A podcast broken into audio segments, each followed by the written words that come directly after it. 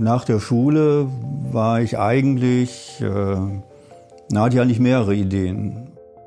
Das Studium hat sich verändert. Ob sich die Studierenden verändert haben, kann ich schlecht sagen. Ich glaube, dass man den Leuten einfach die Chance geben muss und soll, ähm, auch ein Studium zu machen. Mein allererstes Projekt ähm, war in Mauretanien am Senegalfluss und wir haben da irgendwie sollten ein Bewässerungsgebiet aus dem Fluss raus entwickeln. War auch alles toll und klasse, haben das technisch gut gemacht, bis dann der Soziologe kam und gesagt, nee, das geht nicht. Ich habe immer so ein bisschen übertrieben gesagt, wir können ja auch U-Boote bauen, wir müssen uns nur die richtigen Leute zusammenholen, obwohl wir gar keine Kompetenz haben. Hm, habe ich auch gerade noch in Pakistan. Ne? Und da wird der Minister drückt auf den Knopf und er weiß genau, wie viel Wasser da kommt. Und dann kann er das verteilen. Das ist eine Illusion. Nachhaltigkeit, nachhaltiges Bauen, energieeffizientes Bauen, äh, finde ich ein ganz wichtiges Thema. Und ich denke, das wird uns auch die nächsten 20, 30, 40 Jahre begleiten. Und zweitens, weil man, glaube ich, nie weiß, wo man am Ende landen wird.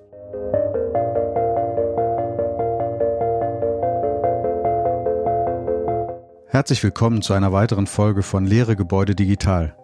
Mein Name ist Martin Servas und heute werde ich mit meinem alten Mathematik- und Wasserbauprofessor Wolfgang Bogacki sprechen.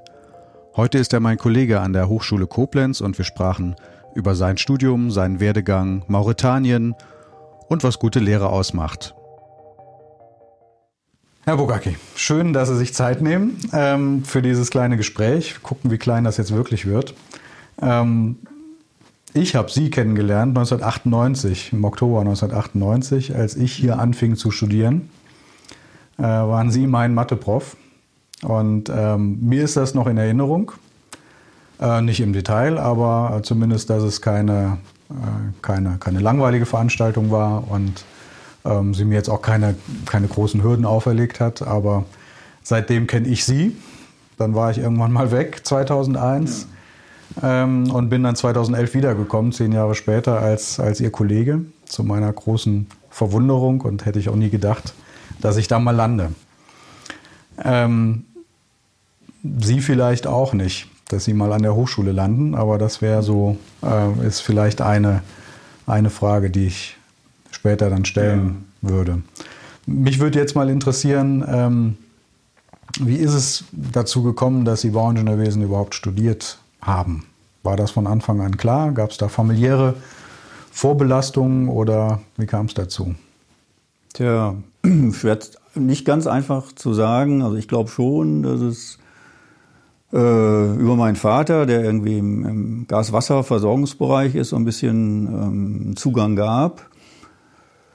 Äh, nach der Schule war ich eigentlich äh, na, hatte ich eigentlich mehrere Ideen. Also Bauen war dabei, sowohl von der Ingenieurseite als auch Architektur hat mich auch immer noch interessiert. Also war erstmal eine Option oder vielleicht auch eine Idee. Und dann gab es noch was ganz anderes. Ähm, also gerade so Ende des, der Schulzeit habe ich sehr viel mit Psychologie gemacht. Fand ich sehr spannend, finde ich heute auch immer noch spannend. Ja, und das war so die, wo ich da so ein bisschen zwischengependelt bin. Am Ende ist es dann doch Bauen geworden. Ähm, Können Sie noch nachvollziehen, warum es dann geworden ist? Ja, also einmal habe ich gemerkt, ähm, mit Menschen zu arbeiten. Also ich habe nach der, nach der Schule Zivildienst gemacht in einem Heim und habe da eigentlich gemerkt, das ist zwar vielleicht ganz wichtige Arbeit, aber das ist für mich zu schwer und es ist auch aus meiner Sicht ein bisschen soll ich sagen, unbefriedigend, weil man sieht Ergebnisse eigentlich nicht. Und das, das beim Bauen ist es eigentlich so, also sehr plastisch natürlich, man sieht was, da, am Ende steht da irgendwas. Sei es ein Hochbau, sei es ein, ein Flussumbau, was auch immer. Und ich glaube, das ist auch das, das, was mich am Ende da so ein bisschen hingetrieben hat. Mhm. Jetzt hat ja. das ja schon, äh, ist das ja schon einige Zeit her. Ja, vermute ich Jahre, mal, ja. äh, dass Sie äh, vor etwas längerer Zeit studiert haben. Ähm, wann war das?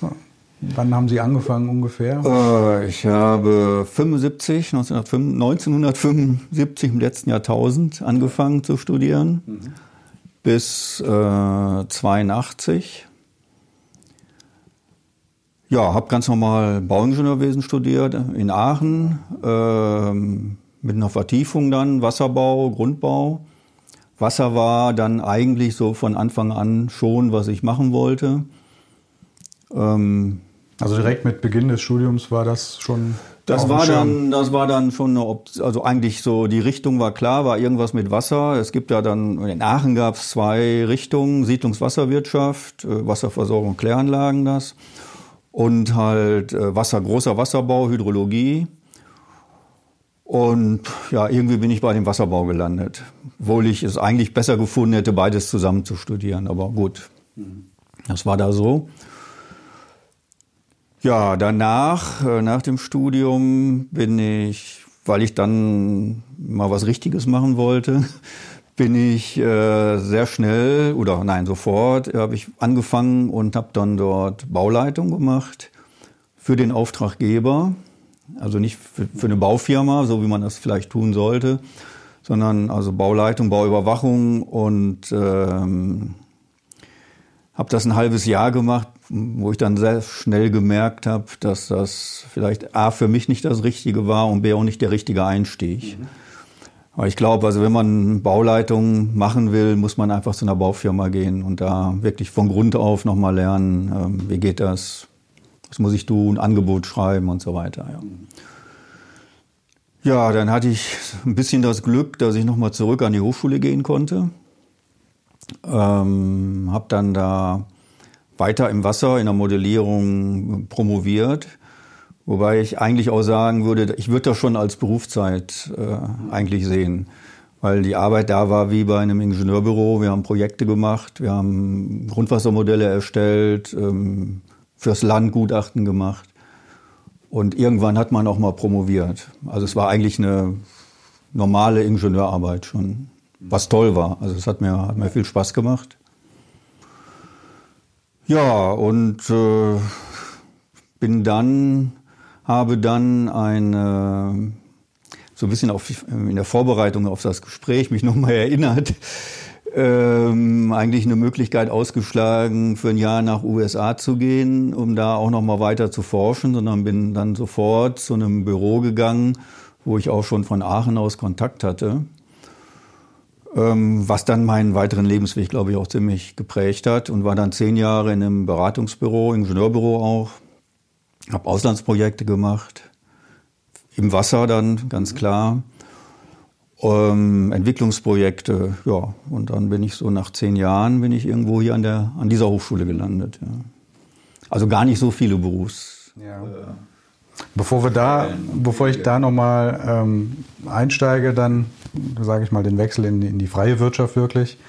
Ähm, während des Studiums. Ähm, ich könnte mir vorstellen, Sie haben, also Sie haben angefangen zu studieren, in dem Jahr wurde ich geboren, 1975, ähm, dass das schon auch eine andere äh, ähm, Zusammensetzung der, der Semester war im Vergleich zu heute. Oder auch wenn Sie sich vielleicht nochmal erinnern, ich weiß jetzt nicht genau, wann Sie hier angefangen haben, also 96 vielleicht, 96, sowas, 96.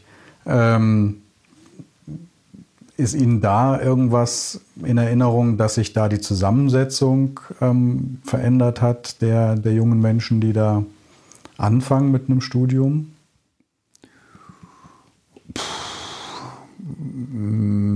Das Studium hat sich verändert. Ob sich die Studierenden verändert haben, kann ich schlecht sagen. Also man muss ja sehen, es war, es, ähm, es war an der RWTH, das, ich sage jetzt mal Hochschule, Universität, waren sehr viele Leute mit Abitur und mit ähm, keiner Berufserfahrung eigentlich, ganz wenige, die irgendwelche Berufserfahrung hatten, außer einem Praktikum, was man machen musste. Und das ist heute hier und an der Fachhochschule oder Hochschule für angewandte Wissenschaften ist das sicherlich deutlich anders, was ich so sehe. Also es sind ja viele, die schon arbeiten und die neben dem Studium arbeiten. Das habe ich in dem Sinne damals, das kaum einer gemacht. Mhm. Ähm, dafür habe ich halt nach dem Vordiplom praktisch fünf, sechs Jahre lang als, als ähm, studentische Hilfskraft war ich am Institut und habe dort mhm. ja, gearbeitet, vielleicht auch so ein bisschen in die Forschung reingekommen. Mhm. Ja, aber diese, diese Berufstätigkeit, auch, auch zu arbeiten, um, um mal Geld für die Familie oder für sein Leben zu ähm, bekommen, das war halt ganz wenig, glaube ich. Ja. Gab es denn im Studium selber oder was war da eigentlich die, die, die Hürde? Also bei uns fallen mir sofort Sachen ein, jetzt für die Anfänger in dem ersten Semester, ähm, was sich schwierig für die gestaltet. Ich kenne unsere Diskussionen aus den ganzen Hochschullehrersitzoungen. Ähm, war das ähnlich damals, also diese, diese Phase der Orientierung an der Universität? Ähm, oder war das anders strukturiert damals? Was, was waren da so die, die Hürden eigentlich? Ich glaube, es war, es hat sich, das ist irgendwie ziemlich gleich geblieben, sowohl vom, ähm, vom fachlich, von der fachlich, vom fachlichen, als auch von, sagen wir, vom Umfeld. Also einmal, ich denke im Ingenieurwesen, es waren die, damals waren es typische Siebfächer, das wurde auch so eingesetzt, weil die einfach gesagt haben, wir wollen, wir haben mit 260 angefangen und die haben gesagt, wir wollen ungefähr ein Drittel von euch machen weiter. Gab es das Vordiplom und da gab es halt Mathe, es gab technische Mechanik und Physik und das war ganz klar, die Fächer waren dazu da, um Leute raus, rauszuprüfen. Mhm. Ich glaube, das machen wir hier nicht bewusst. Trotzdem sind die Fächer Mathematik, Statik sind ja immer noch die schwierigen Fächer. Hat Ihnen das auch Schwierigkeiten gemacht? Ähm, Oder ist das nicht mehr erinnerlich? ich habe das irgendwie bestanden. Ich glaube auch gar nicht, relativ nicht so schlecht. Mhm. Ähm, ich habe aber auch wenig mitgenommen davon. Das muss ich auch ganz deutlich sagen. Also das, damals gab es ein Vordiplom in vier Semestern. Das musste man machen erstmal und dann konnte man weiter studieren. Das habe ich in vier Semestern gemacht. Das gab nicht allzu viele, aber ich habe auch wirklich, ganz ehrlich, also ganz, mhm. ganz wenig wirklich behalten. Mhm. So, das wirkliche Studieren kam nachher. Und die wirkliche fachliche Ausbildung, also neben dem, was man in den anderen in Vorlesungen gelernt hat oder in den Fächern gemacht hat, das war im Institut. Das war mhm. ja freies Arbeiten oder ich sage jetzt, das war Hiwi-Tätigkeit, aber an einem Projekt. Mhm. Und da war eigentlich, das war spannend und da hat man halt gelernt. Ja. Mhm. Jetzt hat Hochschule mhm. daraus ja auch anscheinend gelernt, also dieses Projekt- und problembasierte Lernen ja. ist ja durchaus jetzt äh, ein Begriff, ähm, auch an unserer Hochschule ja. Ähm, wenn Sie selber sagen, Ihnen ist nicht mehr viel direkt Verwertbares in Erinnerung, so habe ich es verstanden, aus dem Studium. Ja. Aus dem äh, Vordiplom. Aus dem Vordiplom. Ja. Sind ja auch immerhin vier Semester. Ja, ja. Ähm, Wäre das dann Ihrer Meinung nach schon auch der richtige Ansatz, umzustellen auf projektbasiertes Studieren heutzutage? Ja, eindeutig. Ich meine, wir versuchen das ja hier. Ja. Hat ja auch ein paar Schwierigkeiten, aber ich denke, das ist absolut der Ansatz ähm, aus, aus zwei Gründen. Erstens, das Interesse, denke ich, ist bei den Studierenden deutlich höher, wenn sie, wenn sie ein größeres Projekt haben und sehen, wofür mache ich da irgendwas, warum lerne ich eine Formel, warum lerne ich ein bestimmtes mathematisches mhm. Verfahren. Wenn ich weiß, aha, ich brauche das, um, um das und das berechnen zu können. Und ich denke, dieses, ähm, da ist Bauing, also Bauingenieur ist ja kein, keine Ausnahme. Ich glaube, alles, was man tut, ist ja nicht was Isoliertes, sondern es ist immer, steht immer in einem größeren Zusammenhang. Mhm. Und, und das muss man auch lernen. Ja. Mhm. Wo, wobei ich aber sehr deutlich ähm, auch der Meinung bin, dass man bestimmte Fachlichkeiten, also fachliche Inhalte, Methoden, auch durchaus fachliches Wissen, auch einfach erarbeiten, sich selber erarbeiten und, und lernen muss. Mhm. Also dass es nicht nur alles über Projekt geht, sondern dass ich daran bestimmte Inhalte einfach auch zeigen und demonstrieren muss. Inwieweit ist die Hochschule denn ähm, darauf vorbereitet, dass sich ja die politisch-gesellschaftlichen Rahmenbedingungen geändert haben? Also der, ähm, die Zielgruppe derer, die studieren sollen, hat sich ja durchaus gewandelt, würde ich mal sagen. Also es ist ja, wenn man ja. die Zugangsvoraussetzungen sich anschaut in den Landesgesetz, äh, Landesgesetzen, dann hat sich das ja sehr stark, ähm, ist das niederschwelliger geworden, der Zugang zur universitären oder Hochschulausbildung. Ähm, dadurch wird ja die Studierendenschaft heterogener, zwangsläufig. Ähm, jetzt waren Sie ja mal Vizepräsident und Dekan des Fachbereichs. Ähm, haben Sie sich da hm, alleingelassen gefühlt von der Politik? Hm. Oder ist das überhaupt ähm, Aufgabe von Hochschulen, damit klarzukommen? Ja, also ich, sagen wir mal, als Mathematikprof habe ich ja früher, und das tue ich auch heute noch, immer mal ein bisschen geschimpft über die Schulen, weil äh, dort eigentlich die Grund, meiner Meinung nach die Grundlagen nicht wirklich gelehrt werden oder die am Ende nicht gekonnt werden. Ähm, ich glaube aber andersrum, dass die Hochschulen na, ich würde schon sagen, dass die Politik, also so wie das hier in dem Land ist, erstmal einen richtigen Ansatz hat. Weil ich nämlich glaube und auch aus der Erfahrung raus, dass es viele ähm, Schüler beziehungsweise dann junge Erwachsene gibt, die eigentlich nicht so die, diesen direkten Weg und, äh, gehen und in, in der Schule oder kurz nach der Schule nicht unbedingt so ganz gerade auf ein Studium zu steuern. Und ich glaube, dass man den Leuten einfach die Chance geben muss und soll, ähm, auch ein Studium zu machen. Und das müssen wir einfach irgendwie, und da, da muss man auch nicht, wenn man sagt Chance geben, heißt das nicht nur, dass die hier studieren dürfen, sondern dass man auch gewisse Voraussetzungen schafft und die auch anbietet, ähm, damit sie dann irgendwann mal das, was wir hier am Ende fordern, denn am Ende müssen irgendwelche Kenntnisse und Fähigkeiten da sein, aber dass sie das lernen können. So, und ich denke schon, dass die Hochschule hier, das habe ich mich eigentlich auch immer für eingesetzt, dass sozusagen diese Eingangsphase, ähm, die vielleicht ein, zwei Semester dauern soll, dauert, ähm, dass man da durchaus alle möglichen Hilfen oder Unterstützung gibt, damit diese ähm, Angleich zwischen den unterschiedlichen Bildungswegen, Bildungsbiografien der, der, der Anfänger hier, dass die, der, der halt ausgeglichen wird. So, und dass man am Ende dann eigentlich das studieren kann, was wir als Inhalt ja als, als wichtig finden und was wir da sagen, dass am Ende sollte das eigentlich gekonnt und gewusst werden. Hm, jetzt haben Sie ja gesagt, dass Sie eigentlich schon relativ eng umgrenzt den Bereich wussten, in dem Sie später mhm. arbeiten wollten. Und dadurch ja andere auch ausgeschlossen haben. Das eine geht ohne das andere ja nicht. Ja, ist schwierig. Ähm, Gab es da trotzdem während des Studiums jetzt nochmal ähm, Zweifel daran oder hat sich das eigentlich nie verändert? Wurde das immer konkreter, das Bild? Also bei mir hat sich das sozusagen das, das Berufsziel dann nicht, nicht mehr wirklich verändert. Also die, die Ausprägung, die Richtung. Vorher, wie gesagt, am Anfang, ich habe zwar gesagt Wasser, aber was das genau war, wusste ich nicht, mhm. nicht wirklich.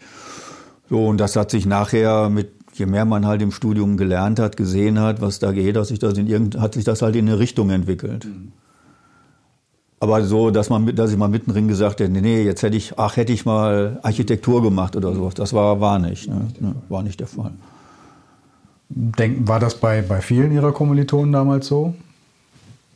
Wissen Sie da noch? Weil ich habe so das Gefühl, dass eigentlich äh, ähm, diese Zielorientierung, ist aber nur ein Gefühl, ähm, nicht viele haben am Anfang des Studiums. Mhm. Noch nicht genau wissen, was ist das überhaupt und ähm, kann aber auch täuschen. Weiß ich nicht. Man, man hat ja eigentlich sag mal, die in Erinnerung, die relativ lange dann im, im System geblieben sind. Und ich denke, die wissen dann, warum sie da waren. Mhm. Aber es gab, also ich sage, es war dieses Vordiplom war halt wirklich zum Sieben angesetzt, würde ich wirklich so sagen. Ähm, aber natürlich ist das auch eine, eine Orientierungsphase für viele, das, wo, wo, wo, denke ich schon einige gesagt haben, auch nee, ist doch nichts für mich. Mhm. Ich mache halt was anderes. Ja. Fehlt so dieser Schnitt bei unserem Studium heutzutage? Vordiplom darf es ja auch nicht mehr geben. Ähm, also es gibt ja nicht diese Hürde, dass man, diese offensichtliche mhm. Hürde, dass man sagt, so bis hierhin und dann wirst du gezwungen zu überlegen, ob das das Richtige ist oder nicht. Würde ich würde ich nicht sagen. Also ich, ich denke, es sollte so ein, eine Phase geben. Ich würde die so auf wirklich auf zwei Semester ungefähr eingrenzen jetzt mal, ähm, wo man einfach sich orientiert. Das könnte man auch besser machen, als wir das hier in der Hochschule tun. Also da gibt es ja andere Ansätze, dass man sagt, man macht mal ein ganz ein sehr breites Studienangebot. Man kann überall mal reinschnuppern in, in andere Fächer, Maschinenbau, Wirtschaft, was auch immer. Ähm, Aber ich finde, diese Phase muss dann nicht durch, durch einen gewissen Zwang beendet sein. Ich glaube, es sollte eine Studienberatung da sein ähm, bei Leuten, die sich schwer tun, dass man sich einfach mal fragt, warum ist das so? Und, und macht das Sinn, dass, dass, dass man weiter studiert oder nicht? Aber dieses sozusagen diesen, diesen Cut, der da ist, weil der auch, ähm, ich sag mal, Bildungsverlierer eigentlich oder Abbrecher produziert. Und ich glaube, das wollen wir nicht, das brauchen wir auch nicht. Mhm. Ich glaube, dass man einfach nach zwei Semestern oder wie gesagt in, dem, in der Phase irgendwie drumherum sich durchaus bewusst entscheiden kann, ich mache jetzt was anderes. Sind denn unsere Studierenden nach zwei mhm. Semestern in der Lage, wirklich abzusehen, wo es überall hingehen kann? Ähm, fachlich, ja, ich befürchte nicht. Ich glaube, da haben wir noch nicht dieses breite Angebot. Ne?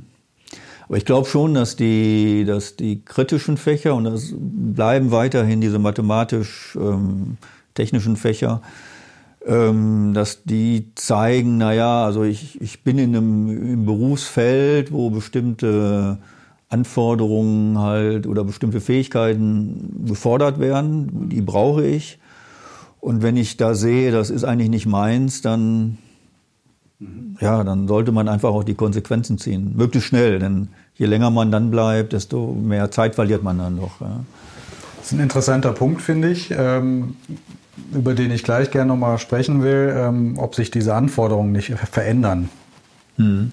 Ja, also dass man sagt, okay, Mathematik, es ist egal, was man im Bauingenieurwesen macht, es ist immer eine Zahlenwelt.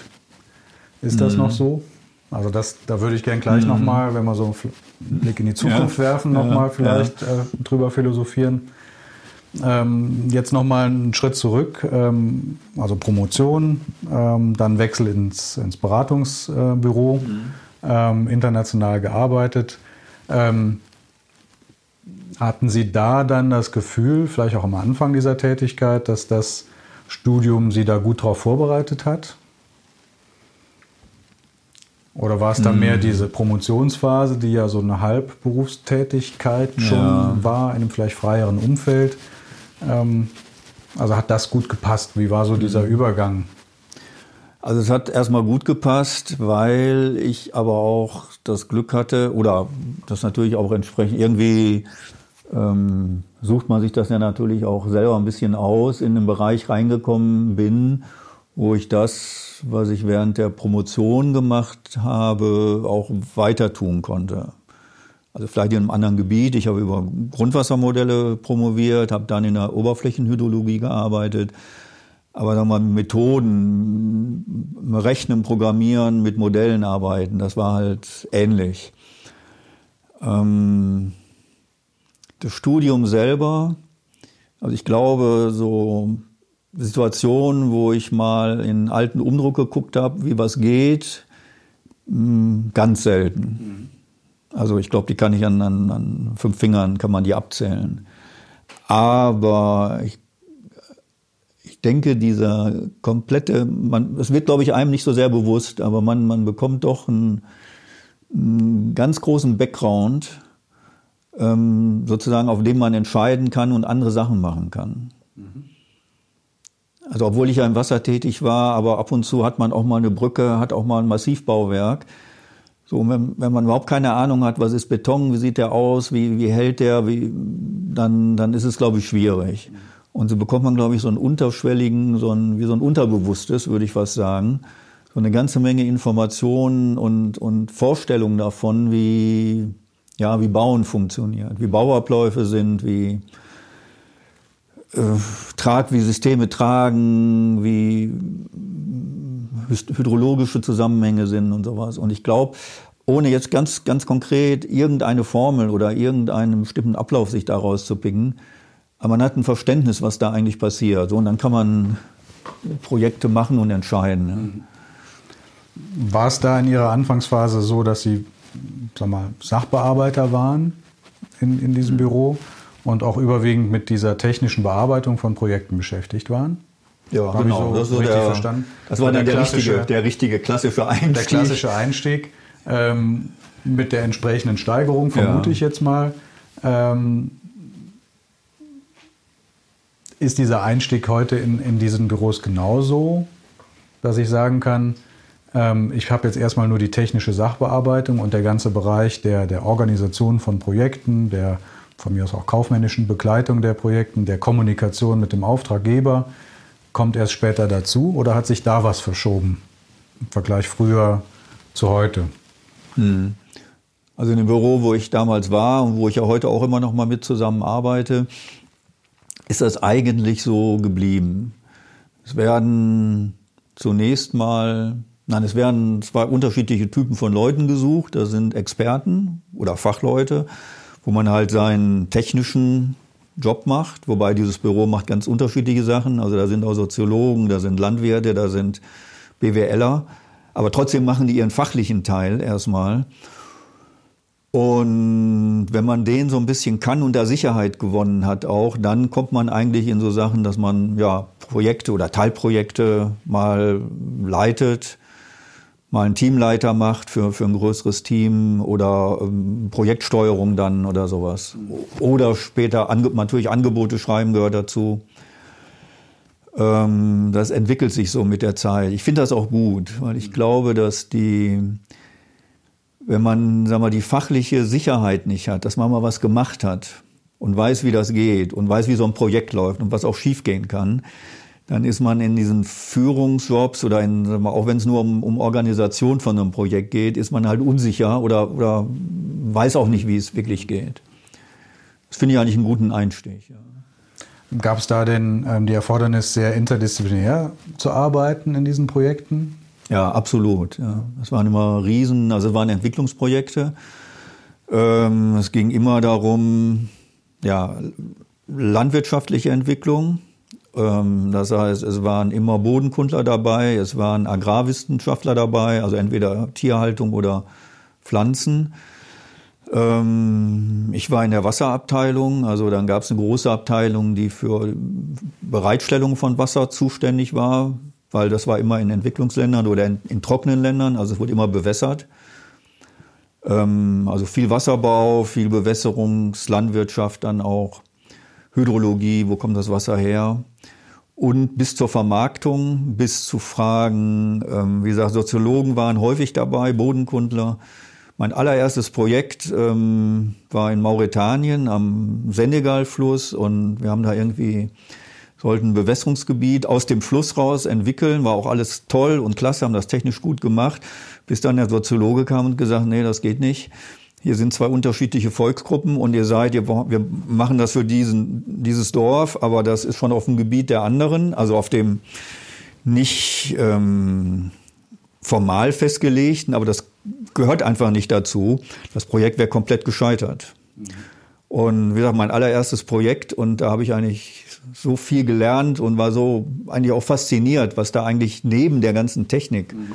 Und dem, was ich so dann da mitgebracht habe, noch, noch wichtig war. Und das war ganz lange Zeit in dem Büro waren diese Projekte so, sind heute auch wieder so. Ja. Und das ist faszinierend. Ich weiß nicht, ob man das immer hat. Also ich hatte viel Glück, glaube ich. Es hat halt viel Spaß gemacht, weil man mit sehr unterschiedlichen Leuten und Fachdisziplinen zusammengekommen, man sich auseinandersetzen musste. Aber gleichzeitig als sozusagen, was ich wichtig finde, dass man immer und auch die anderen sozusagen in ihrer Fachlichkeit eigentlich gefragt waren. Also ich muss nicht Soziologe werden, um, um so ein Projekt mitzumachen, sondern ich bin immer da als Wasserbauer oder Hydrologe und, und muss aber oder kann mit dem anderen zusammenarbeiten. Jetzt klingt das ja nach absoluter Teamarbeit ähm, diese Projekte.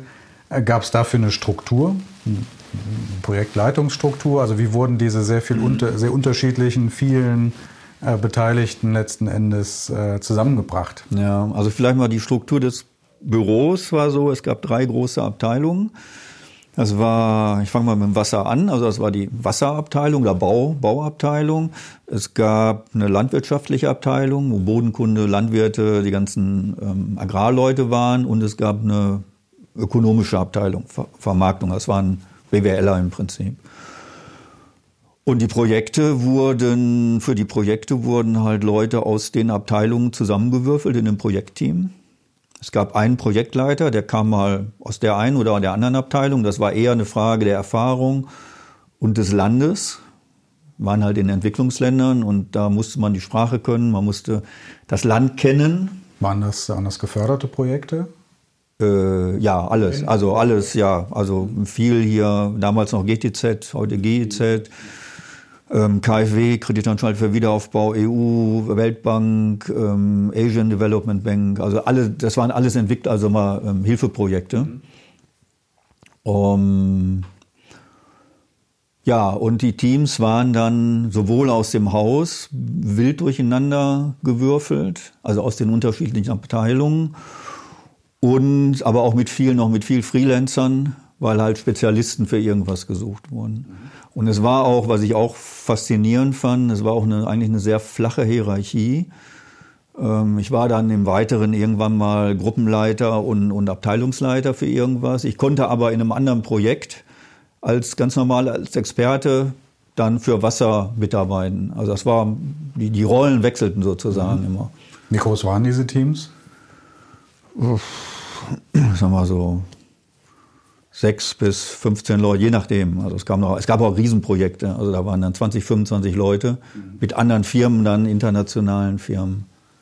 Diese Struktur kannten Sie aber schon letzten Endes aus Ihrer Hochschulendzeit, dass die so organisiert sind. Oder war das äh, eine, eine Eingewöhnung sozusagen?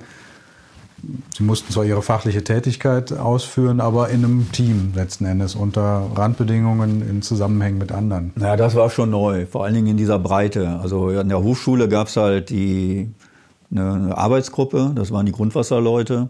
Wir haben wohl zusammengearbeitet, sehr eng auch, aber eigentlich mit den anderen nicht und mit anderen Fachdisziplinen überhaupt nicht. Das war und mussten Sie da ähm, was lernen, was Bestimmtes lernen, so rückblickend? Ähm, eine Strategie lernen, wie Sie sozusagen in diesem Projektteam funktionieren oder eine Eigenschaft lernen, äh, Informationen zu holen, weil ich weiß, äh, von selber bringt er mir die nicht. Ähm, Terminplanung, wie sah das aus? Äh, Gab es da irgendwie Dinge, die Sie wirklich erst währenddessen lernen mussten? Oh, ist ganz schwer so im Nachhinein zu sagen, glaube ich, weil man macht es einfach. Mhm. Also es gab, ähm, also ich muss sagen, mein, mein damaliger Chef war einfach super.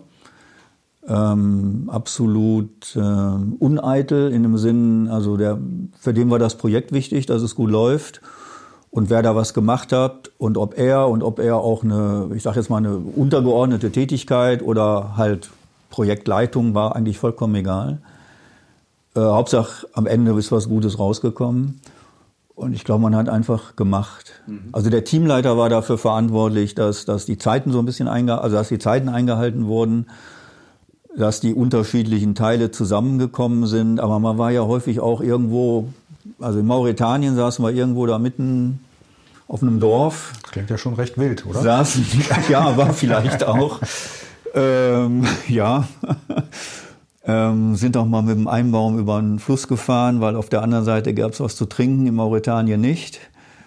Ähm, man saß immer zusammen und hat sich halt fachlich dann auch ausgetauscht, weil abends gab es sonst nichts. Das heißt, die Arbeit war schon auch vor Ort? Ja, ja, die viel Arbeit war viel vor Ort. Mhm. Auch kein, was man ja aus Planungsbüros jetzt im Hochbau kennt, dieses Projekt, Projekt Hopping, gab es da ja eigentlich gar nicht deswegen, oder? Dass Sie in, mehr, mehr als in einem Projekt. In der Anfangszeit nicht. Da war halt Reisen noch schwierig und Kommunikation war auch noch, also zeitaufwendig. Gab es ja noch keine Handys. Stimmt. Ja, also bis, äh, also gerade jetzt um Mauretanien zu nehmen, das war noch mal so drei Stunden mit dem Auto von Nouakchott weg. Da musste, hätte, müsste man noch fliegen. Gab auch kein Fax und es war auch schön. Ne? E-Mails gab es sowieso noch nicht. Gab es einfach noch nicht. Hat sich dadurch denn die Arbeit heute verändert? Ja, finde ja, das ich gewaltig. Ja also das habe ich noch in den zehn Jahren, wo ich da war, erlebt. Mhm. Wie gesagt, am Anfang konnte man, wenn man wollte, hat halt die Telefonleitung nicht funktioniert und man hat sich von der Zentrale, war man halt weg. Nur wenn man das mal nicht brauchte. So, und heute geht das nicht mehr. Heute ist man immer und überall erreichbar und ähm, damit auch die, mal, man arbeitet in mehreren Projekten. Heute kann ich und mache das ja heute auch. Ähm, ich sitze irgendwo entweder hier in Koblenz oder in mein, meiner Wohnung, ist ja im Ruhrgebiet. oder in Frankreich oder im Ausland und kann trotzdem Projekte hier machen und da machen und das hat sich total geändert. Es ist anstrengender geworden, denke ich. So die Zeit zum Luftholen ist ein bisschen kürzer. Andererseits ist es aber auch gut, weil ich habe einfach mehr Möglichkeiten, parallel was zu tun. Ne? Und, Jetzt nochmal auf zehn Jahre waren das ja, wenn ich richtig Ja. aufgepasst habe. Ja, genau. Ähm, nochmal ähm, zurückzukommen. Hm, haben Sie in der Zeit ähm, wirklich bewusst Weiterbildungen besucht oder war das mehr ein, ein ähm, Lear- Learning by Doing äh, im Projekt selber, dass man sich da auch fachlich weiterentwickelt hat? Na, ich glaube fachlich eigentlich ganz wenig. Ähm, ich habe eine Weiterbildung gemacht, ähm, Bewässerung in Tropen und Subtropen. Das war ein formaler Kurs an der Uni in Hannover. Das war wirklich noch was Fachliches, weil es halt auch viel um Bewässerungsprojekte ging und Bewässerung hatte ich in Aachen praktisch nicht gemacht. Ansonsten war die Weiterbildung, es gab ein paar Kurse, ich habe eine ganze Menge, sagen wir, Seminare gemacht, war aber eher im Fragen des Projektmanagements, Personalführung, ähm, ja, sowas. Hat sich das geändert? Also es klingt für mich, so aus dem Hochbau kommt, eigentlich super entspannt. Ja, also Ihre Tätigkeit Ja, damals war super. Äh, ein, ein Projekt, ähm, keine E-Mails, ähm, nicht die Notwendigkeit der Mhm. fachlichen Weiterbildung, weil sich irgendwelche Normen geändert haben zum Beispiel. Das, das klingt jetzt gar nicht so danach. Ähm, hat sich das mittlerweile Mhm. geändert? Oder ist es eigentlich in dem Sektor? Es ist noch relativ, also im ganzen Auslandsprojekt, ähm, äh, äh, im Auslandsgeschäft ist es eigentlich immer noch so, dass sehr viel ähm, von den einzelnen Experten abhängt und auch von den Methoden, die die machen. So, natürlich muss man irgendwie auf dem Stand der, der Methoden bleiben. Aber dieses, dieses Drehen der Normen und ich muss mich dauernd an irgendwas Neues halten, das gibt's da immer noch nicht, wirklich.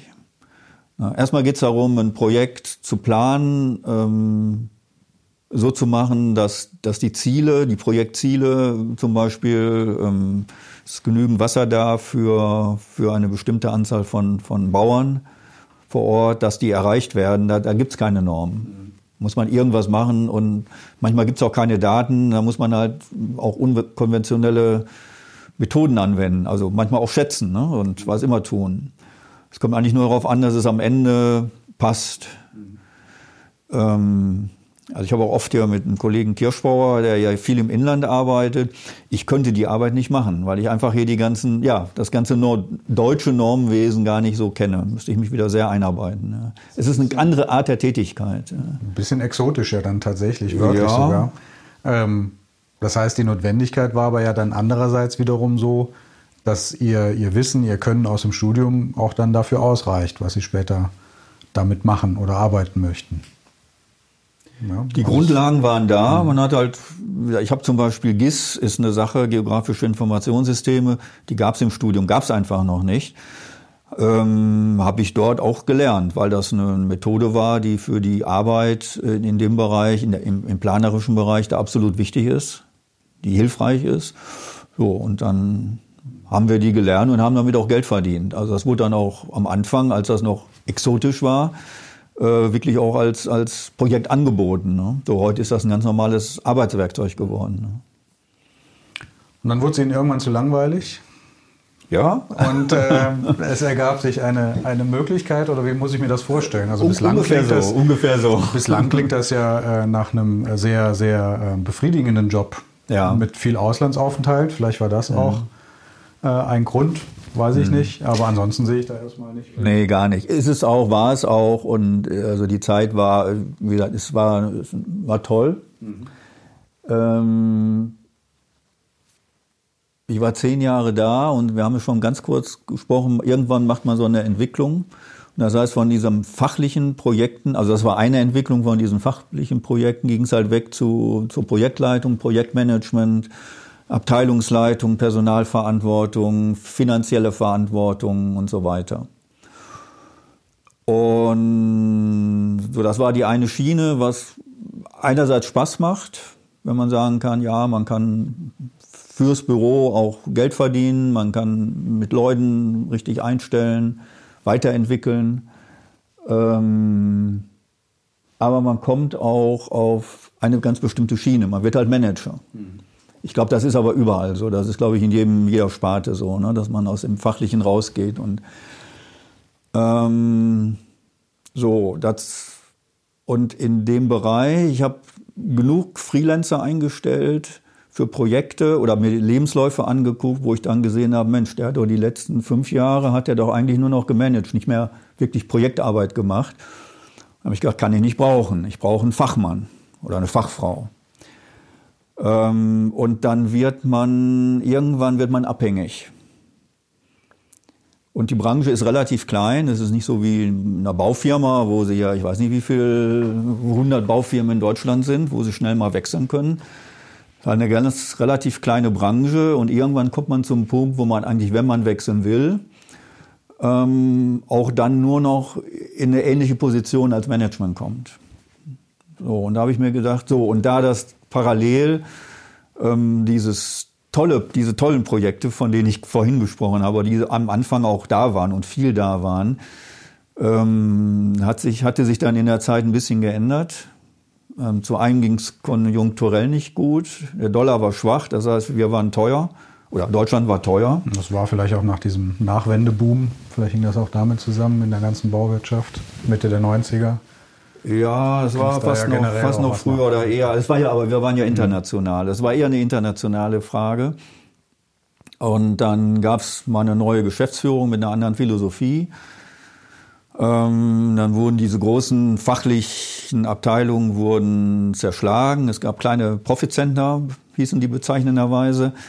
Und ähm, ich hätte alles Mögliche machen können. Ich hätte, musste mir halt die Leute zusammensuchen, hätte aber auch ein ähm, ökonomisches Projekt machen können, wenn ich da besser dran gekommen wäre als mein Kollege, der eigentlich Ökonom war. Ich habe immer so ein bisschen übertrieben gesagt, wir können ja auch U-Boote bauen, wir müssen uns nur die richtigen Leute zusammenholen, obwohl wir gar keine Kompetenz haben. Das hat mir halt nicht gefallen und ich habe halt gemerkt, wenn du jetzt, wenn, wenn man in eine Situation kommt, wo man sagt, ich möchte jetzt gehen, dann ist der Markt auf einmal, wird immer enger. So, und dann habe ich mir gedacht, naja, jetzt musst du langsam gucken, was du machst. Mhm und habe mich parallel aber auch, also sowohl so ein bisschen umgeguckt als auch bei Hochschulen, weil ich irgendwie gemerkt habe, naja, so ein bisschen Lehre, das Wissen weitergeben und so macht schon Spaß. Ich hatte einen Lehrauftrag in Siegen, das hat mir Spaß gemacht. Mhm. Ja, und dann habe ich ein bisschen geschaut und eigentlich bin ich aber hier, wie das immer so war und ist, wenigstens bei mir, dann doch durch einen Zufall gelandet ähm, in irgendeinem Projekt in Usbekistan, in Taschkent, ähm, hatte ich als Freelancer einen Kollegen von hier und der sagte, Mensch, wir suchen eigentlich jemanden, so wie Sie, ähm, muss allerdings auch ein bisschen Mathematik machen. Also Wasser geht auch, aber da ein bisschen Mathematik hängt dran. Haben Sie, wollen Sie sich nicht bewerben? Mhm. Ja, so bin ich dann hier gelandet. Welche, welche Vorstellung hatten Sie von Ihrer Tätigkeit hier am Anfang? Sie hatten gesagt, Sie hatten einen Lehrauftrag, aber das ist ja nur ein eingeschränkter, mhm. eingeschränkter Blick, wie ich jetzt mittlerweile weiß, ähm, in, sage ich mal, den Betrieb. Ja. Ähm, welche Vorstellung hatten Sie am Anfang, als Sie hier anfingen? Ja, ich hatte schon die Vorstellung, vielleicht ein bisschen aus Aachen mitgebracht. Also ja, Lehre, Projekte machen, forschen, Projekte machen. Ähm, ich wusste dann zwar, dass Fachhochschulen 18 Stunden Lehre haben, hat das aber nicht wirklich realisiert, um das mal, was das wirklich bedeutet. Weil wenn man in einem Büro gearbeitet hat, dann sind 40 Stunden auch erstmal nichts, so dann liegt man ja irgendwie bei 50 bis 60. Und dann sind erstmal 18 Stunden, pff, da habe ich ja noch viel Zeit. Okay, wir wissen beide jetzt, dass es nicht mehr so, dass es nicht so ist. Ähm, aber ich hatte schon, ja, die Vorstellung, klar, Lehre machen, so wie das, so wie ich das gewohnt war. Mhm. Dass sich das so ändern würde heute, habe ich vielleicht noch nicht gedacht. Wie waren denn so die ersten, die ersten Durchgänge? Also gerade so der erste Durchgang, weiß nicht, ging es direkt mit Mathe 1 los dann im ersten Semester oder ja, war ich ja noch nicht da? Ich hatte noch eine Vorlauffrist von einem halben Semester. Ich habe irgendwie mitten im Semester angefangen, weiß gar nicht, warum das so war. Die Stelle musste, glaube ich, besetzt werden. Da habe ich nur EDV gemacht damals noch und habe mich auf die anderen Sachen vorbereitet. Und dann im Winter ging's ja, Mathe 1, Mathe 2 mhm. und ein paar andere Sachen. Und Baustoffkunde gleich. Also da war dann irgendwie das volle Paket nach dem Motto, es war ein Kollege krank und da ist ja ein neuer und wollen Sie nicht, haben Sie doch schon mal gemacht. Ja, und mhm. wie das so ist. Was waren da so die ersten Erfahrungen? Hat alles so geklappt oder? Ähm ja, doch. Ja. ja. ich wusste am Tag der Vorlesung immer genauso viel, wie die Studenten noch nicht wussten. Ne? Also man ist, mit, also ich war mit den Vorlesungen ähm, gerade in den ersten zwei Jahren, würde ich fast sagen, eigentlich immer so manchmal einen Tag, manchmal eine Stunde auch nur voraus. Dann war ich morgens fertig und habe den Stoff für die Vorlesung gemacht. Hat sich das geändert? Also persönlich wahrscheinlich schon, dass das nicht mehr ein Tag vorher ist, aber ich meine so die, die Erfordernis, äh, ähm, wie, wie Lehre, welche Erwartungshaltung an Lehre auch gestellt wird, was man selber so vermutet, was, was erwartet jetzt äh, der Studierende von mir und die Einrichtung an, ja, ich weiß, Performance. Ich denke, dass es ja heute so ein bisschen mehr weiß, was gute Lehre ist. Mhm. Wusste ich damals nicht. Es gab auch keine Einführung. Ich habe zwar dann ein paar Aus Weiterbildungen auch hier gemacht, aber auch das war eher ähm, ja, auf, auf so einer formalen Ebene, also nicht auf so einer inhaltlichen Ebene. Ich glaube, Qualität der Lehre ist auch erst seit 10, 15 Jahren Thema. Also es war damals einfach, da ist jemand, der kann das Fach und lass ihn machen. Ähm, also ich glaube, die Anforderungen haben sich schon geändert. Weiß allerdings nicht, ob die, die, das Setting oder die Gegebenheiten sich geändert haben. Also ob, ob Leute, die ähm, wie weit man als junger, das müssen Sie eigentlich besser wissen als ich, wie weit man als junger Kollege angehalten wird, da was zu tun. Oder ob das selber, ob das eigentlich alles nur ist, weil man selber meint, oh, es könnte besser werden. Ähm, ich kann dann nur sagen, wie es 2011 war und ähm, kann sagen, dass man da ziemlich ins kalte Wasser geschmissen wird. Also es ist gerade im Vergleich bei mir zumindest äh, zu den drei beruflichen Stationen, die ich vorher hatte, eigentlich noch nie so das kalte Wasser gewesen. Also nicht so kalt wie mhm. hier. Ähm, es gab immer irgendeine Form von Einführungsveranstaltung, Dokumentation, einem Mentor in Anführungsstrichen, der einen an die Hand genommen hat, in Anführungsstrichen, und so erklärt hat, äh, Telefon, Ordner, Schreibtisch, Computer. Ähm, das war hier sehr viel kälter. Ähm, mittlerweile hat sich das, glaube ich, ein bisschen geändert, wobei das, glaube ich, eher immer noch auf freiwilliger Basis ist. Mhm. Ähm,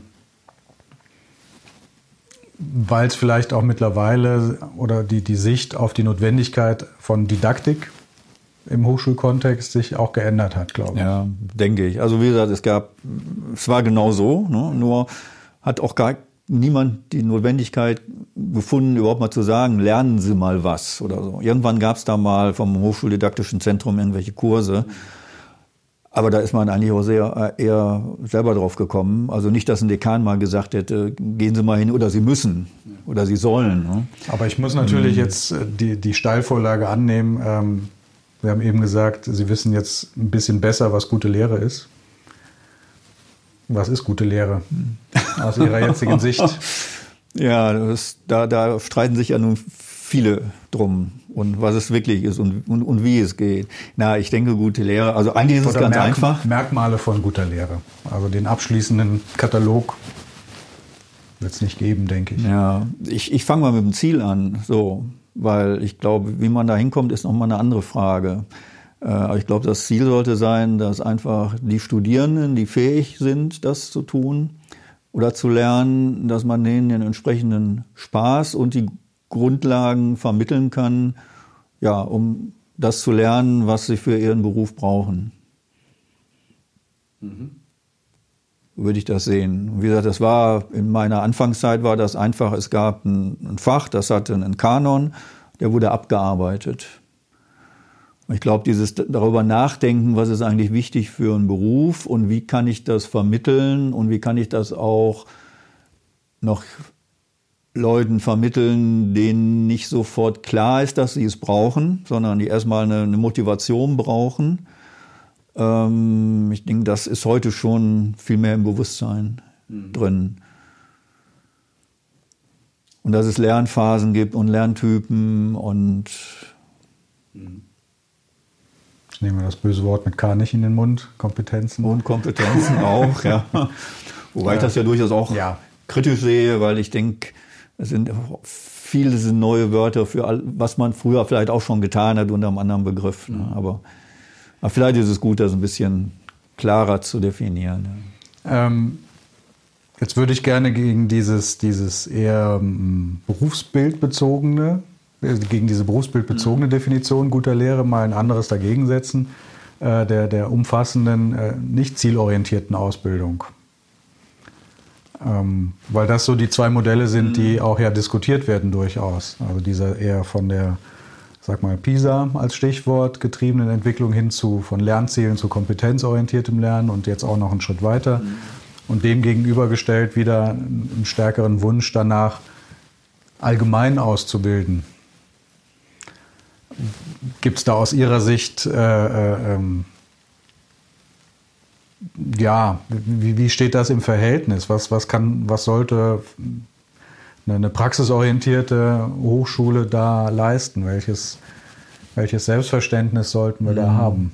Ja, also ich meine, Sie haben es ja gerade eigentlich schon gesagt, praxisorientierte Hochschule. Ich glaube, man muss auch wirklich den Hochschultyp sehen. So prinzipiell schwanke ich durchaus auch zwischen diesen beiden Extremen. Also ich glaube, dass nicht zielgerichtete Bildung, muss man so zu sagen, auch einen großen Wert hat. Und ich meine, wir haben einen Präsidenten, der ist Historiker und der macht seinen Job hier super gut an der Fachhochschule, wo Techniker, Ökonomen und, und Soziale sind. Ne? Das heißt, mit einer, mit einer Grundlage, mit einer guten allgemeinen Bildung kann man viele, viele Dinge tun. Und ich glaube, gesellschaftlich brauchen wir das auch. So, aber wir sind hier an einer Hochschultyp, wo ich denke, das auch zu Recht, wir nennen uns ähm, praxisorientiert. Und ich glaube, wir sollten auch so ausbilden. Ich glaube, dass auch Universitäten einen anderen Auftrag haben, dass man das auch nicht hier gleichreden muss. Ähm, das heißt, wir bilden für die Wirtschaft aus, durchaus für den Abnehmer, würde ich auch durchaus so sehen. Aber glaube ich, wir sollten unseren Absolventen, was wir denen mitgeben müssen, ist einfach, dass sie in einem, in dem Arbeitsmarkt, der auf sie zukommen wird und den wir nicht kennen, was da in 20 Jahren ist, dass sie da bestehen können. Also soweit würde ich diese, sagen wir, die allgemeine oder die generelle Bildung sehen. Aber ich glaube, wir sollten hier als, als Fachhochschule durchaus berufsfeldorientiert ausbilden. Aber nicht einseitig. Also ich halte diese extreme Spezialisierung, die wir heute durchaus irgendwo tun, eigentlich nicht für gut. Welche allgemeinen Werte wären das denn in unserem Bereich? Kenntnisse, Fertigkeiten, Kompetenzen. ja, ich brauche diesen, was haben wir am Anfang drüber geredet, so diese, diese Grundmasse, vielleicht unbewusste Grundmasse an, an, an Fachlichkeit, mhm. die schwer zu greifen ist. Mhm. Aber ich glaube, dass gerade zum, zum Bauingenieurwesen es gehört eine gewisse, gewisse Techniken in der Mathematik. Zumindest, dass ich weiß, was ich tue. Ich muss nicht alles selber rechnen können, da gibt es Hilfsmittel, aber ich muss wissen, was ein Integral ist, was ich damit mache, auch wenn ich es vielleicht nicht selber lösen kann. Es gibt viele Integrale, die kann man nicht analytisch lösen. Trotzdem gibt es eine Lösung dafür. Ähm und dasselbe brauche ich in, in der Statik, in dem Sinn, ich würde das mehr als technische Mechanik sehen. Also Statik ist für mich wirklich das, das Rechnen, was wir hier als Ingenieure tun. Das tun die Statiker, das ist eine Spezialisierung von uns. Ähm, aber so dieses technische Verständnis, wie, wie trägt etwas, wie, was ist ein Moment, was ist eine, auch eine Biegellinie, was ist, äh, wie verhält sich Material, ähm, vielleicht mehr so in, in ähm, äh, wenn wir nicht auf den Begriff, also was auch Architekten als, als Tragwerkslehre vielleicht äh, so sehen, ähm, das sollten man, sollten schon alle mitnehmen, auch wenn sie nachher in, in, im Bereich Wasser zum Beispiel mhm. gehen. Es sollten aber auch alle zum Beispiel Hydraulik hören, denke ich. Und Bauabläufe gehören dazu. Also es ist schon das, die Breite des, des, des Feldes. Ne? Wie ist das mit den äh, ominösen Soft Skills? Also teamfähig, konfliktfähig, kommunikationsfähig, ähm, kreativ am besten auch noch. Ähm, wie sollte man das greifen? Ich denke, alles wichtige Eigenschaften. Ja, also das Problem Gehört das in die ist, Hochschule? Ja, ja finde ich eine schwierige Frage, ähm, weil die Zeit ist ja auch begrenzt. Also ich denke, wir müssen uns immer sehr deutlich machen, ähm, wo wir diese, diese knappe Zeit, die wir eigentlich für die Ausbildung haben, also gerade wenn wir jetzt über einen Bachelor reden, ähm, wie man die einsetzt. Die Sachen sind absolut wichtig. Wir haben aus meinem Berufsleben eigentlich gesehen, die brauche ich. Ich denke aber auch, man kann sie im Beruf selber auch lernen.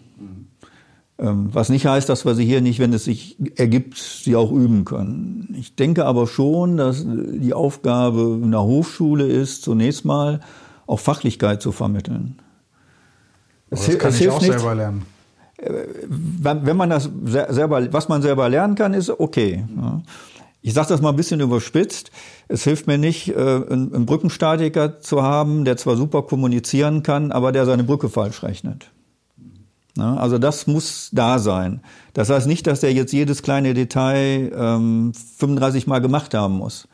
Also wie man an dieses, an diese Kompetenz, diese fachliche Kompetenz kommt, da kann man noch, kann man drüber streiten. Mhm. Aber ich glaube, dass das immer noch unsere primäre Aufgabe ist. Ja, natürlich, ich sag mal, Fremdsprachen sind schön, toll, braucht man auch. Ich habe mühsam, äh, ich kannte kein Wort Französisch. Das erste Land war französischsprachig. Ähm, also habe ich mühsam nebenher noch irgendwie Französisch gelernt und kann das so holperig jetzt ein bisschen. Ähm, wäre natürlich toll, wenn das in der Schule oder im Studium noch gemacht worden wäre. Aber was lassen wir dafür wegfallen, müssen wir uns ja immer fragen. Und das sollten wir uns immer fragen. So, das heißt nicht, dass wir das nicht tun sollen und nicht anbieten sollen, aber ich glaube, wir müssen uns sehr deutlich überlegen, was ist eigentlich, was ist unsere Aufgabe hier und was sind die, die Kernkompetenzen unserer Absolventen. Was ist noch nice to have und was sollten, was ist durchaus auch an Soft Skills noch Kern und was, was sollte das sein? Ne? Mhm. Ähm, aber ich sag mal, Teamfähigkeit und, und sowas kann man ja schon üben, haben wir ja Formate. Ähm, also viel mehr braucht man, glaube ich, auch nicht tun. Mhm. Und tja, Fremdsprachen weiß ich immer nicht. Ja, wenn man Zeit hat, ist gut. Ähm, ich habe allerdings in meinem Studium ein paar Sachen noch einfach nebenher gemacht, weil ich die toll fand. Das war Freihandzeichnen bei den Architekten, das war Programmieren, das war nachher irgendwas im in der Meerestechnik. Das war sehr fachlich, aber ähm, das geht heute so ein bisschen verloren. Das hat natürlich Gründe, strukturelle, mit dem, diesem, ich sage jetzt mal durchaus, Wahn, in sechs, sieben Semestern fertig werden zu müssen. Ähm, das meine, meiner Meinung nach braucht man das nicht. Äh, also die Frage ist halt, müssen wir das ins Curriculum packen?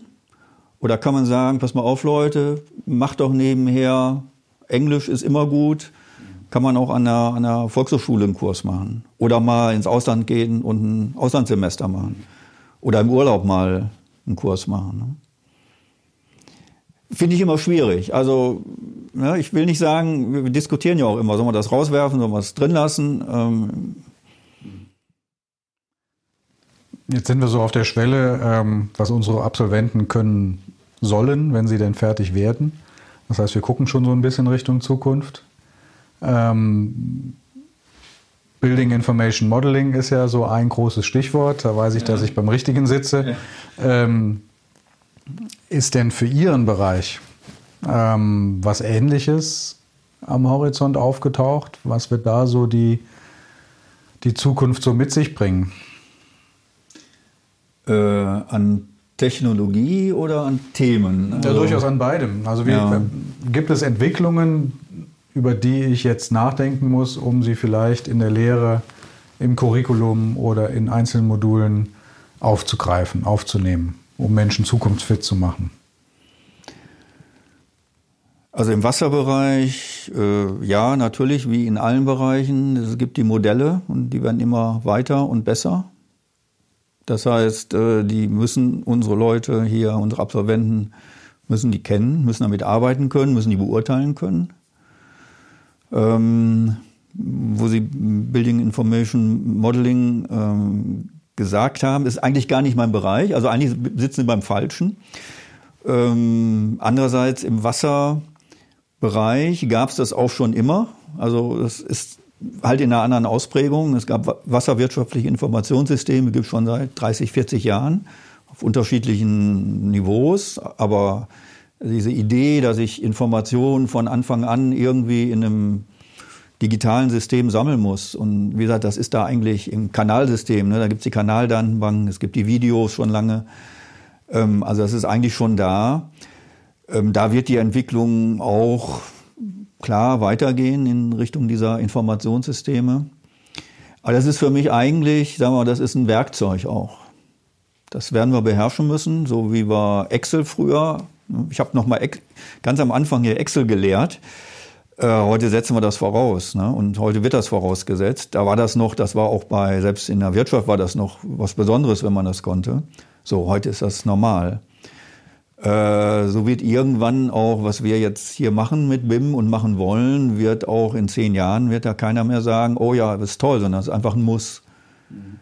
Aber das ist für mich eher sagen wir, eine, eine Frage der Tools, der, der Werkzeuge. Ja, oder also, der Arbeitsweise. Oder eine Arbeitsweise, ja. Also eine sehr, ohne jetzt da zu einem zu einer eigenen Folge zu kommen, ähm, wenn sich eine Arbeitsweise ja ändert in so einem sehr integrativen Modell oder Ansatz, anders jetzt als in Leistungsphasen, wie es so klassischerweise früher äh, vonstatten ging, also eher seriell, jetzt modellbedingt paralleles Arbeiten, ähm, hat das ja schon auch durchaus Einfluss auf meine Tätigkeit, aufs Berufsbild. Dass ich auch andere Herangehensweisen lernen muss, durchaus. Für den Hochbau mhm. jetzt gesprochen, so wie ich das interpretiere oder auch aus von, von Firmen quasi rückgespiegelt wird. Ähm, es klingt für mich jetzt so, dass der Bereich Wasser, nenne ich es jetzt mal, den ganz großen Bereich, äh, das gar nicht so hat. Oder schon hat. Oder schon Würde hat. ich, aber das, das hat, sagen wir mal, diesen, dieses Gefühl der, der entweder Innovation oder digitalen Bedrohung, was ich bei BIM so merke. Ne? Die einen sagen, um Gottes Willen, und ich brauche das nicht und oh, wie wird sich alles ändern. Die anderen sagen, toll, und das wird alle unsere Probleme lösen. Ähm, das ist halt vielleicht nicht mehr da. Ne? Diese, so diese, diese Vision, ich habe ein Informationssystem und ich drücke auf den Knopf, beziehungsweise ich gar nicht, sondern der Entscheider, der Politiker, ähm, habe ich auch gerade noch in Pakistan. Ne? Und da wird der Minister drückt auf den Knopf und er weiß genau, wie viel Wasser da kommt und dann kann er das verteilen. Das ist eine Illusion. Also die hat es bisher nicht gegeben und ich glaube auch, dass es die so nicht geben wird. Es wird immer es werden immer Fachleute dabei sein müssen, die mit diesen Tools arbeiten und dann ihre Ergebnisse oder die Schlüsse daraus ziehen. Also deshalb habe ich da gar nicht so, sehe ich das nicht so umwälzend. Äh, werden, natürlich werden die Arbeitsabläufe anders werden. Das denke ich schon. Aber das, die Arbeitsabläufe haben sich auch die letzten zehn Jahre oder 20 Jahre geändert. Hm. Vielleicht ist es ein bisschen mehr jetzt, aber ich sehe das nicht so als, als das ganz große Neue und das wird jetzt alles umwerfen. Ich glaube, das ist ja ein Arbeitsmittel. Es, es wird zum Beispiel zwischen Architekten und Bauingenieuren wird es eine andere Zusammenarbeit geben. Ich, das wird enger werden, glaube ich. Ähm, vielleicht sind aber auch ein paar Probleme dann weniger, weil Änderungen die spät kommen von den, Arch also äh, von den Architekten, was ja im, im Prozess durchaus üblich ist, äh, vielleicht einfacher dann umgesetzt und, und berücksichtigt werden können. Mhm. Ja, ich denke schon, arbeiten wird sich was ändern, aber. Eigentlich ein relativ gelassener Blick. Ja. So klingt das? Ja, ne, das ähm, würde ich so sehen, ja. Gibt es denn gesellschaftlich, politisch ähm, Veränderungen, die, die ähm, sozusagen auch wiederum Anforderungen an das Studium stellen. Ich denke jetzt so ein bisschen in die Richtung ähm, Energiewende als Beispiel oder Nachhaltigkeit, ähm, lebenszyklusorientiertes Planen eher. Ähm, findet das auch Niederschlag in, in dem Bereich, in Ihrem Bereich? Ja, also da würde ich auch sagen, das ist für mich eigentlich eher so die, die, das, das wichtigere Thema, wo wir auch uns positionieren sollten oder wo man auch da mal in der Ausbildung äh, Grundlagen und, und geben sollte. Mhm. Äh, Nachhaltigkeit, nachhaltiges Bauen, energieeffizientes Bauen, äh, finde ich ein ganz wichtiges Thema. Und ich denke, das wird uns auch die nächsten 20, 30, 40 Jahre begleiten bis vielleicht mal eine Energietechnologie da ist, die sauber, nachhaltig ist und ähm, wo man dann drauf aufbauen kann. Im Wasserbereich ist das ähnlich. Da ist für mich das Thema Klimawandel. Also das ist für mich genauso ein großes Thema, vielleicht sogar noch, noch schlimmer oder größer, weil bedrohlicher. Ähm, wobei, da sehe ich für unseren Gebiet hier, also für Deutschland, eher die Frage, oder sagen wir andersrum, wir werden den, wir sollen was tun, aber wir werden den Klimawandel nicht aufhalten.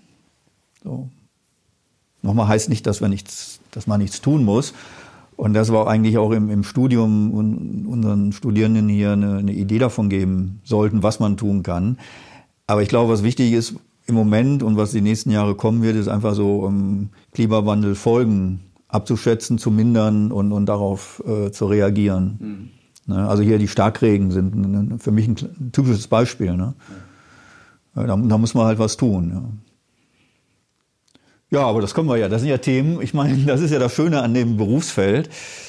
Ähm, ein paar alte Themen fallen vielleicht weg mit der Zeit. Vielleicht ist Straßenbau nicht mehr so ganz so wichtig zum Beispiel und Wasser wird im Moment wieder wichtiger. Ähm, ja, dass man, dass man wirklich auch was für die, für die Zukunft, für, für die Gesellschaft tun kann. Das ist eigentlich das Spannende, finde ich, auch an dem, an dem Beruf. Sei es im Hochbau, sei es im Straßenbau, sei es im, im Wasserbau. Ich denke nur, die Themen, die sollten wir auch offensiv angehen. Ich glaube, also aus meiner Sicht tun wir das noch ein bisschen wenig hier. Ich weiß, dass das schwierig wird, äh, die nächste Frage. Ähm, aber was würden Sie Studierenden raten?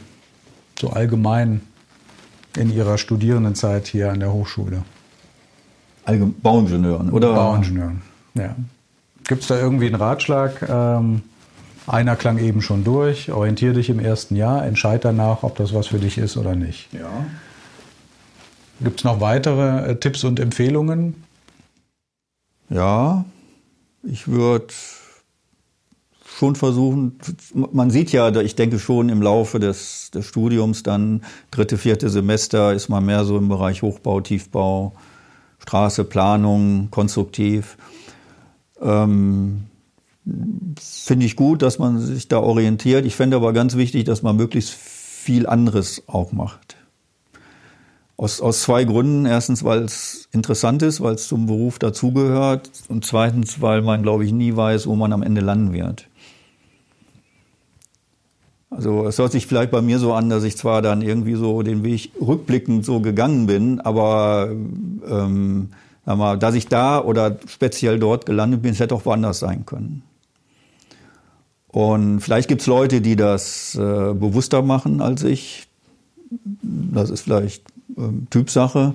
Also ich bin da immer, lass mich immer auch mal gerne überraschen und mache auch irgendwann mal gerne was anderes, weil dann ist auch gut. Ähm, aber ich denke, dass man hier möglichst viel von dieser Zeit mitnimmt.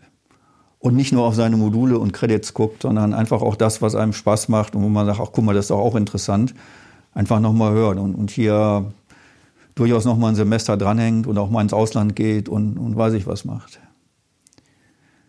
Weil ich glaube, das ist das für mich das Größte, im Moment das, oder seit Jahren jetzt schon, seit, seit eigentlich der Umstellung auf Bachelor Master, ähm, damit verbunden ist ja dieser Wahn. Also früher vielleicht, das Diplom war vielleicht ex extrem lang. Das war ja auch der Grund, warum das jetzt so gestaffelt ist. Aber wir sind so auf die andere Seite des Pendels geschlagen und haben gesagt, wir müssen hier in sechs Semestern durchkommen. Ähm, muss keiner. Und das, was man hier lernen kann, denke ich, ist, kriegt man später nur noch sehr mühsam wieder mit.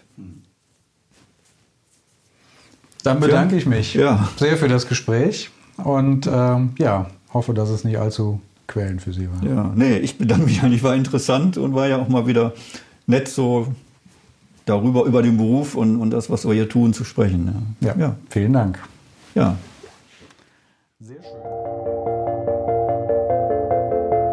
Das war das interessante Gespräch, wie ich fand, mit meinem Kollegen Wolfgang Bugacki. Wenn es Ihnen auch gefallen hat, würde ich mich über Kommentare freuen, natürlich genauso über Rückfragen, Kritik oder weitere Vorschläge für Themen oder Gesprächspartner. Für heute bedanke ich mich und ich hoffe, wir hören uns bei der nächsten Folge wieder. Bis dahin alles Gute.